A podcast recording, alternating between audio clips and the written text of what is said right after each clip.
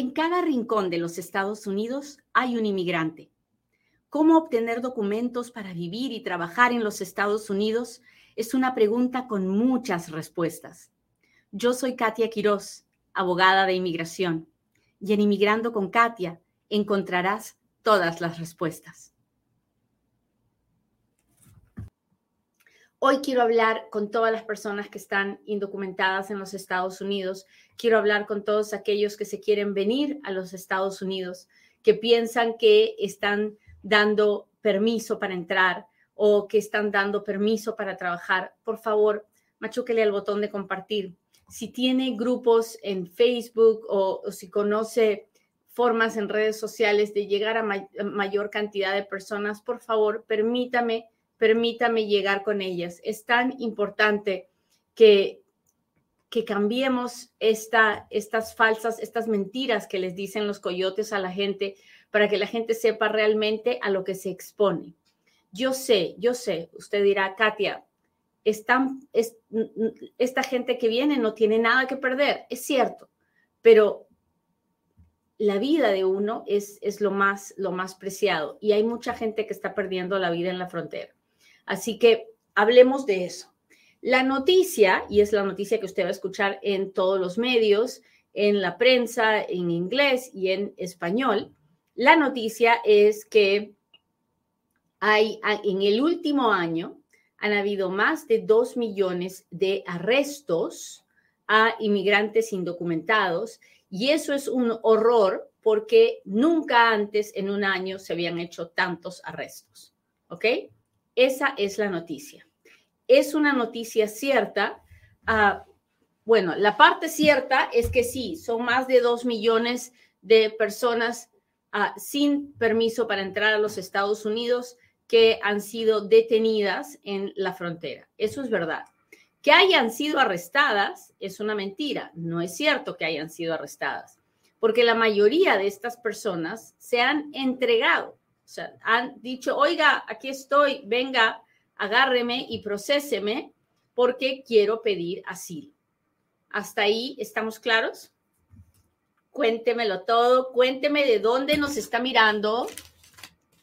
Si usted es nuevo aquí, sepa que durante nuestra conversación, bueno, el monólogo, mejor dicho, ¿no? Porque yo converso con lo que ustedes me escriben, porque no los puedo escuchar, pero ah, yo le voy a pedir varias veces que interactúe conmigo, porque de esa manera hacemos que el video se vea con más personas. También le voy a pedir que machuque el botón de compartir para que hoy día toquemos el corazón de una persona más y así, y así es como crece inmigrando con Katia no crea que lo hago por mi linda cara. No, no, no. La idea no es que usted me crea a mí o me siga a mí. La idea es que compartamos información. A ver. Julián nos ve desde Colorado. Hola Julián, buenos días. Y Silps nos ve desde Monrovia, California. Lady desde Colombia, muchas gracias. Hola Julie, gracias por estar aquí.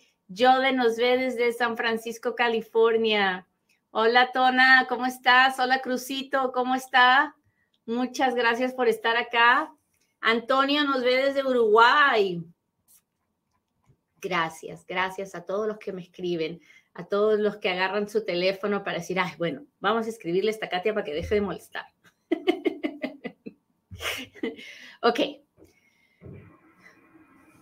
Más de dos millones de personas, ¿cómo llegamos a ese número? Bueno, les voy a contar cómo llegamos a ese número. Generalmente, históricamente, la inmigración indocumentada a los Estados Unidos llegaba de México, ¿no? Eso, eso es hace de toda la vida, México. ¿Por qué? Porque es el país fronterizo.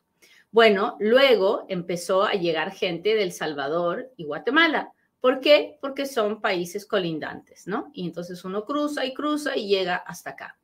Hasta ahí, ninguna novedad.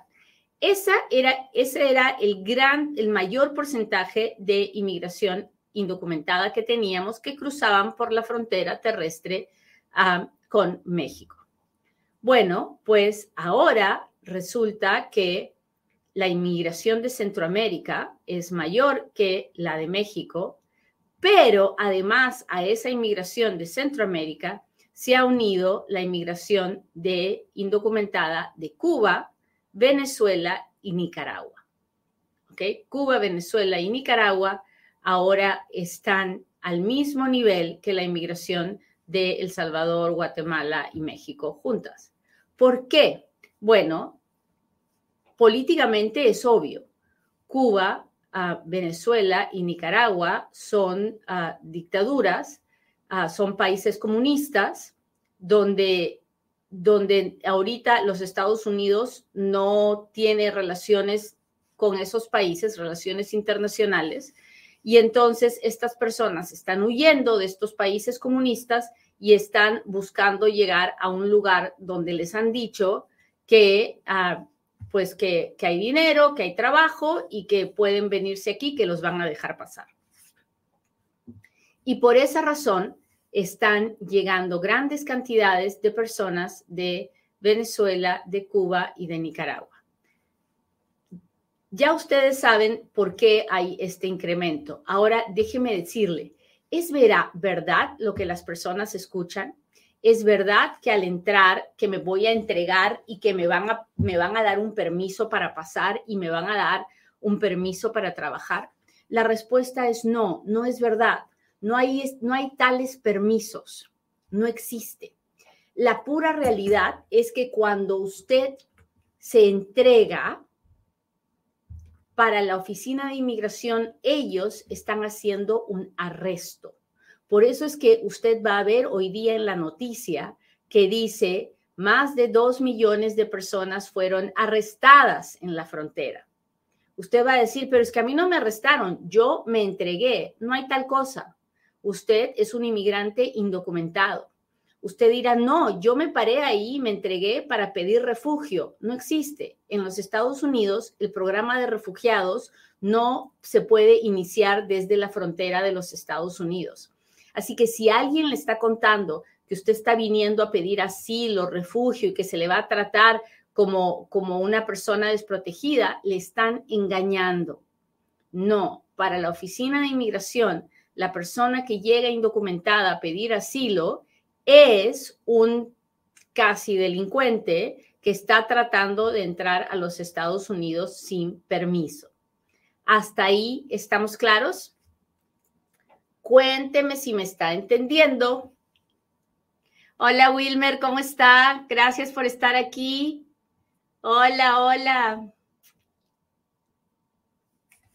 Cuénteme, cuénteme si me está entendiendo. Si me está entendiendo, póngame un dedito, póngame un corazoncito, mándeme las estrellitas, mándeme las super chats, los super stickers, mándeme los corazones, mi gente de TikTok que siempre me apoya, mándeme esos corazones rosados que me encantan.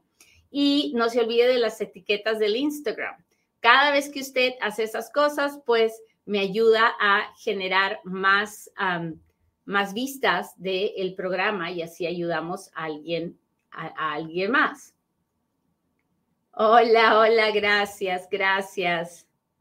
Aprecio mucho que, que me acompañen.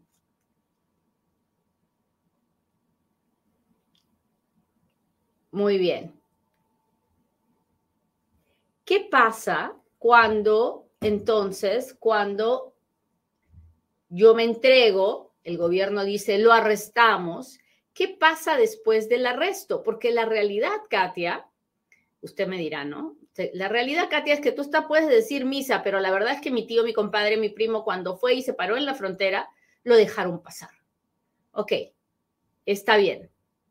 Hasta ahí usted tiene razón. Lo pueden haber dejado pasar, pero no lo dejaron pasar con un permiso para entrar a vivir a Estados Unidos esa pobre persona a la que dejaron pasar está ahora en proceso de deportación. O sea, no acababa de entrar y ya lo están queriendo deportar.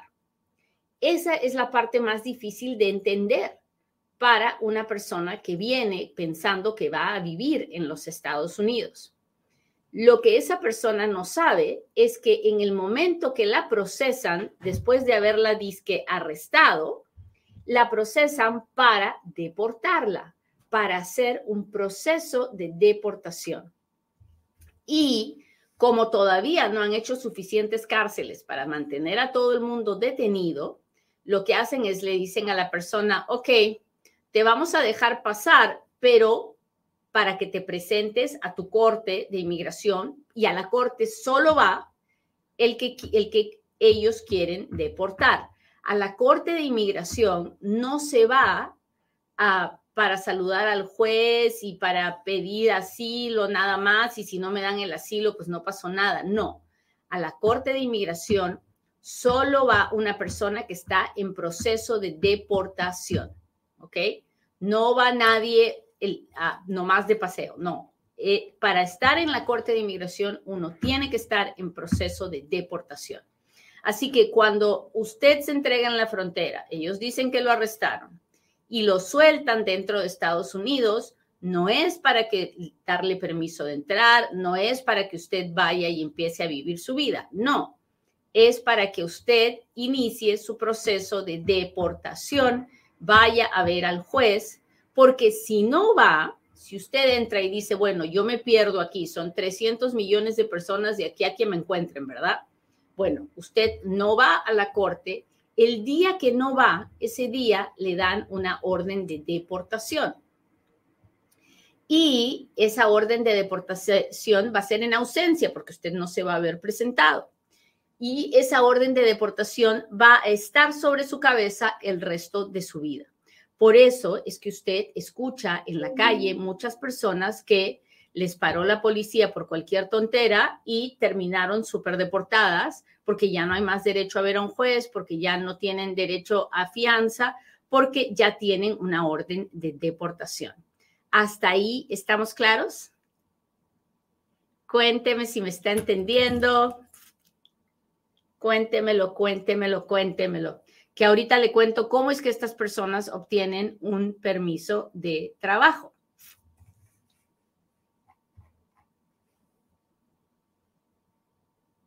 Hola, Andal, Anada Lais, gracias por estar aquí, gracias por las rosas. Hola, Minorabar, gracias por estar aquí. Andalai Soto ya se acaba de convertir en uno de los top two viewers. Muchas gracias, muchas gracias. Qué maravilla que me acompañen, que no me dejen solita en la mañana. Muchas gracias. Aprecio mucho su presencia aquí.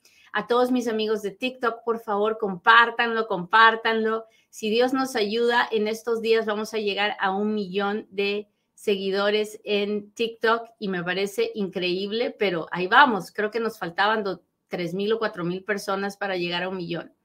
Muchas gracias. Hola, Alonso Jiménez, ¿cómo estás? ¿Cómo están? Gracias por estar aquí. Hola, Yadira, gracias por compartir. Muy bien. Entonces, ¿cómo es ok, Katia, ya entendí, no es que me van a dejar pasar, me están poniendo en proceso de deportación, lo que realmente quieren es que yo tenga una orden de deportación. Pero entonces, ¿cómo hace la gente para tener un permiso de trabajo? Bueno, si usted entra a los Estados Unidos y usted inicia su proceso de deportación y usted hace una aplicación de asilo político, es probable que después de unos meses usted pueda pedir un permiso de trabajo. Y si su caso de corte sigue pendiente, entonces usted recibirá un permiso de trabajo mientras su caso de corte esté pendiente. Mientras su caso de corte esté pendiente. ¿Qué pasa al final? Pues al final el juez tiene que determinar si usted tiene o no tiene realmente un caso de asilo. No importa que usted, su caso haya estado pendiente cinco años, un año, diez años, si al final el juez decide que usted no, no realmente no tiene un caso de asilo y le niega su aplicación de asilo, en ese momento se acaban los permisos de trabajo y se acaba también su estadía en los Estados Unidos porque el juez le dará una orden de deportación. Entonces, ese permiso de trabajo que usted ve no significa que la persona tiene asilo, no significa que se va a quedar a vivir en los Estados Unidos, significa que tiene un proceso de asilo en, en, dentro del proceso de deportación y que su proceso está pendiente. Y puede estar pendiente, como les digo, por un par de meses, por 10 meses, por un año, por dos años, por cinco años, de qué depende, depende de cuánto se demore el proceso de deportación. Mientras tanto, la persona podrá tener un permiso de trabajo. Yo conozco no uno, conozco cientos de personas que alguna vez en su vida tuvieron un permiso de trabajo porque tuvieron un caso de asilo pendiente. La realidad es que el 97% de los casos de asilo son negados en los Estados Unidos porque la mayoría de las personas no logran llegar a cumplir con todos los requisitos que el asilo requiere. Y al final la decisión es de un juez que usa su discreción para decidir si la persona califica o no para el asilo. ¿Hasta ahí estamos claros?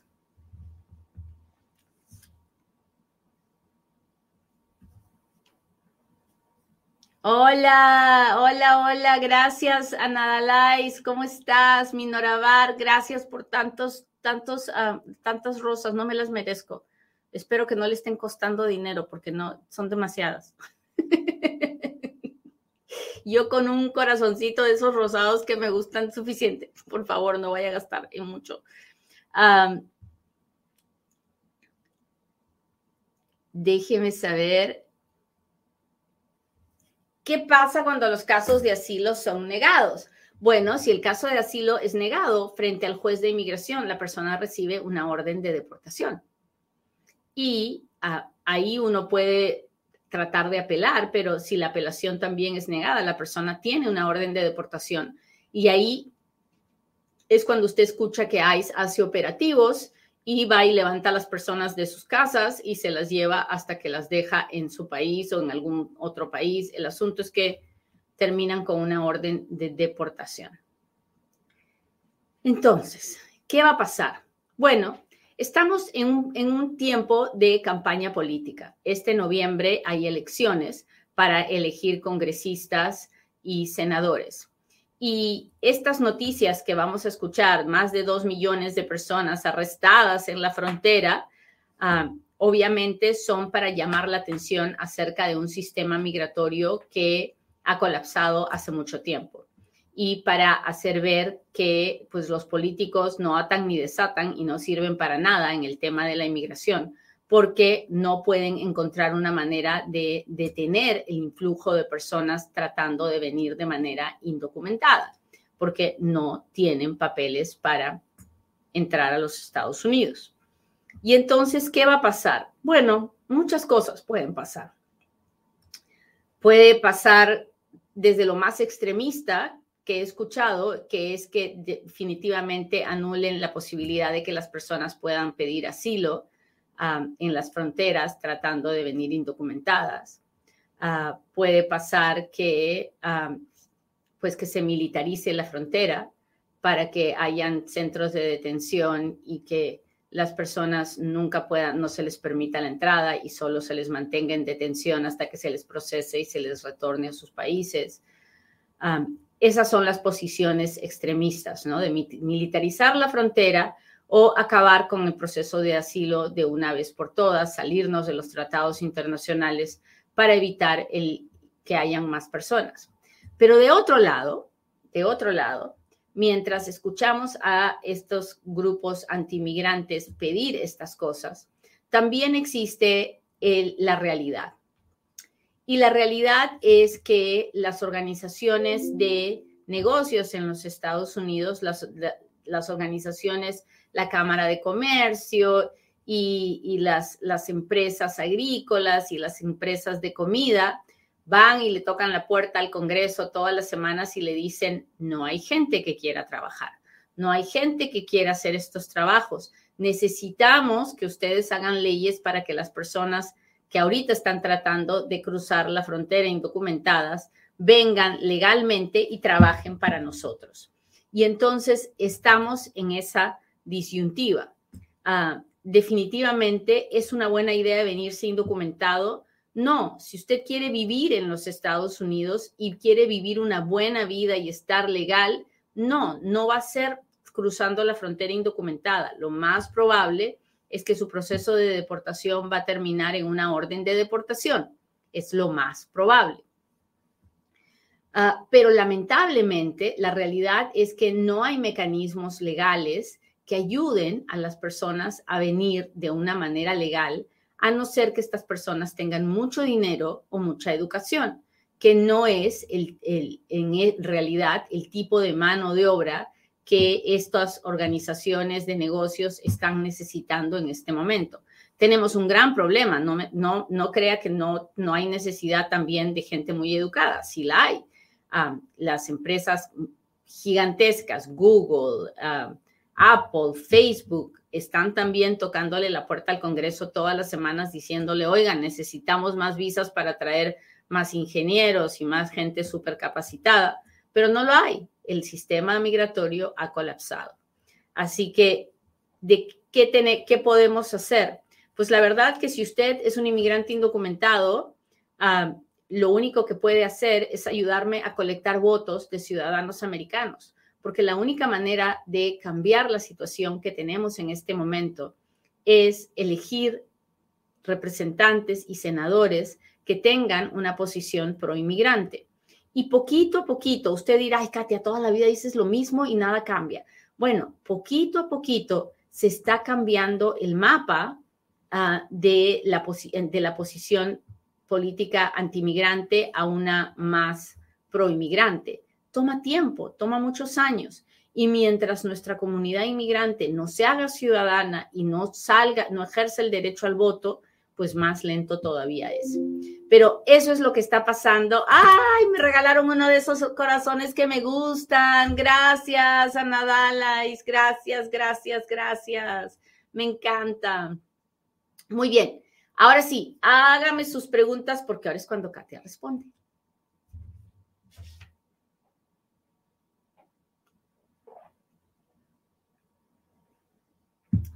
Muy bien. Ay, le voy a contar algo que usted no lo sabía, pero se lo voy a contar. Resulta que unos amigos míos de Global Wizards han hecho un, un juego, un videojuego. ¿Quién de aquí juega videojuegos? Levante la mano. Bueno, han hecho un videojuego hermoso que se llama Dreamers Road. Está en Steam. Si usted no entiende nada de videojuegos, yo sé que le estoy hablando en chino, pero si usted sí entiende de videojuegos o tiene hijos que entienden de videojuegos, díganles que se vayan a Steam y que busquen un juego que se llama Dreamers Road, el camino del soñador. Y es un juego donde una niña, muy parecida a mí, mentira, una niña viene de muy niñita, indocumentada, y con mucho esfuerzo y trabajando y estudiando se convierte en una gran científica que vence al COVID. Así que me encanta la historia, muestra el camino de nuestros soñadores, trata de generar conciencia acerca de lo importante, de la importante contribución que hacen los Dreamers en nuestra sociedad.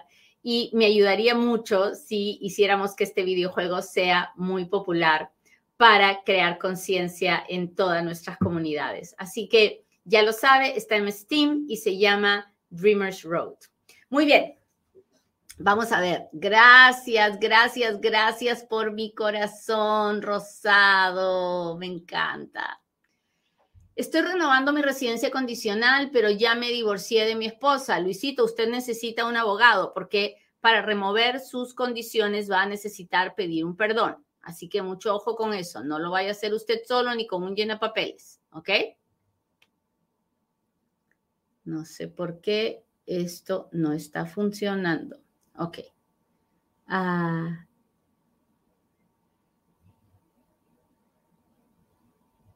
Buen día, mi esposo era ciudadano, a los seis meses de casados falleció, él nos pidió a mi hijo y a mí, a mí ya me llegó permiso de trabajo y social.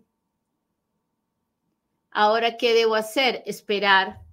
Bueno, si yo fuera usted, ah, yo contrataría a un abogado para que el abogado convirtiera esa aplicación de su esposo en una, en una, en una petición de viuda de volada, ¿no? Creo que necesita un abogado. déjeme ver.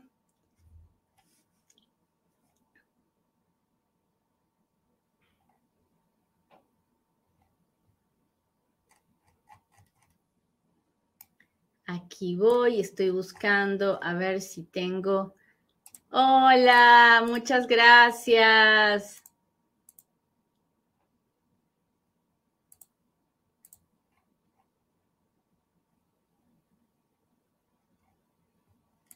Tengo visa de turista. La última vez que fui duré cinco meses. Tengo miedo de volver a ingresar cuando me pregunten por qué me demoré tanto. ¿Qué tengo que decir?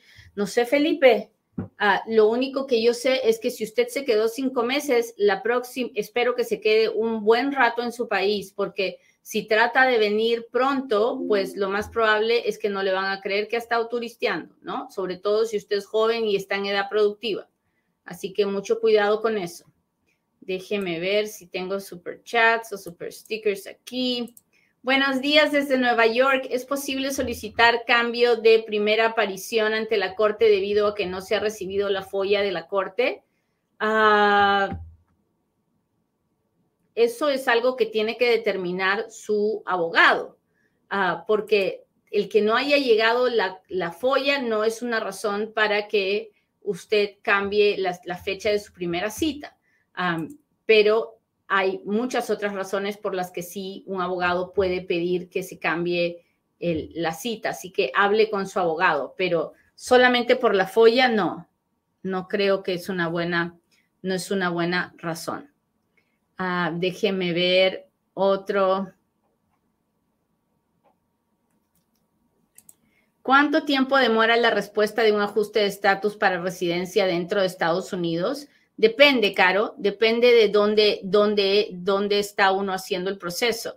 En Las Vegas, dos años probablemente para la entrevista y que tengamos la cita. En, en tal vez hay otros estados donde sea menos. Y ahora hay, hay, ayer tuve un caso donde me aprobaron la residencia sin una entrevista y era una, una aplicación de esposo y esposa.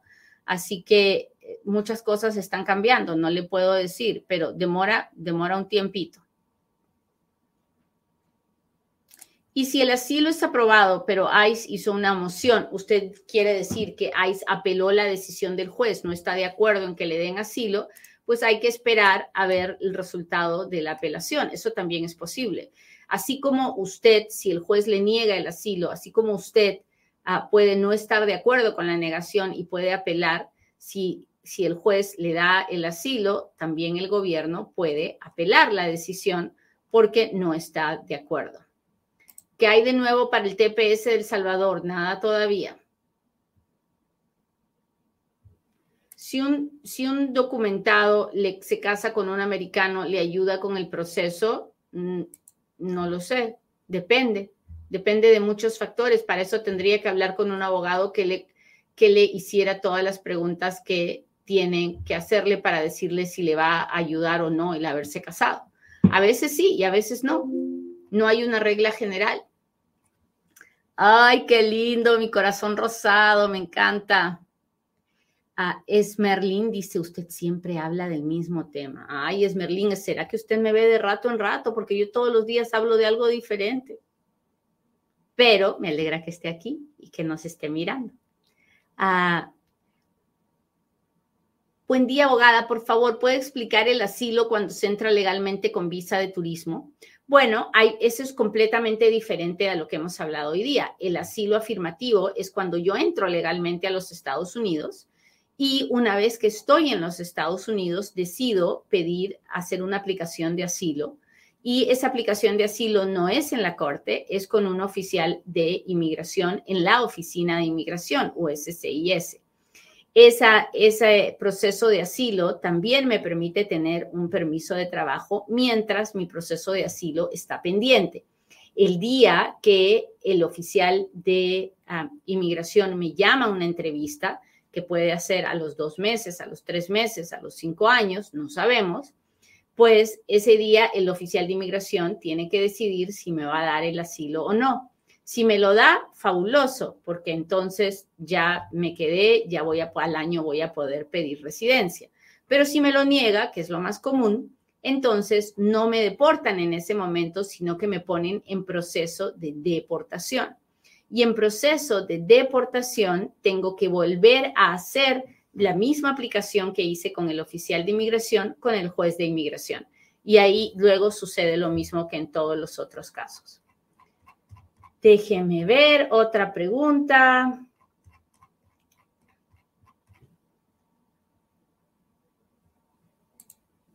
Buenos días. Una duda. Para una visa de trabajo, ¿debo pagar un seguro antes de la cita? No entiendo su pregunta. No entiendo de qué seguro me está hablando y dónde es la cita. Aquí, afuera, no lo sé. Sí puedo estudiar sin papeles. Bueno, en los Estados Unidos, Yelis, ah, los niños pueden ir a la escuela elemental, a la escuela básica, hasta la secundaria sin importar si la persona tiene documentos legales o no. Luego, para ir a las universidades y a los colleges, ah, pues uno puede estudiar si no tiene documentos legales, solamente que tiene que pagar muchísimo más que las personas que sí tienen documentos legales y residen en, cierta ciudad, en la ciudad donde usted esté viviendo. Así que es posible estudiar sin documentos, sí, sí es posible. A veces cuesta mucho más caro, pero sí es posible.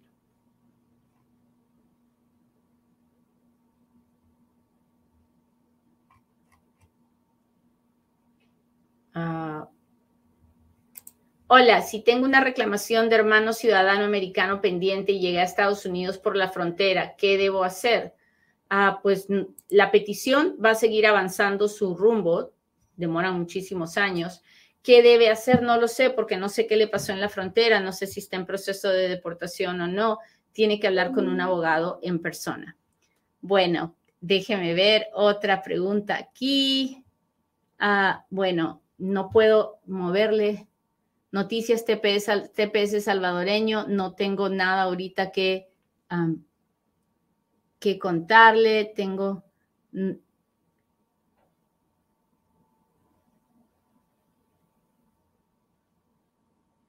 por alguna razón no se mueve. Creo que tengo que cambiar de teléfono con, con esto. Minora, gracias.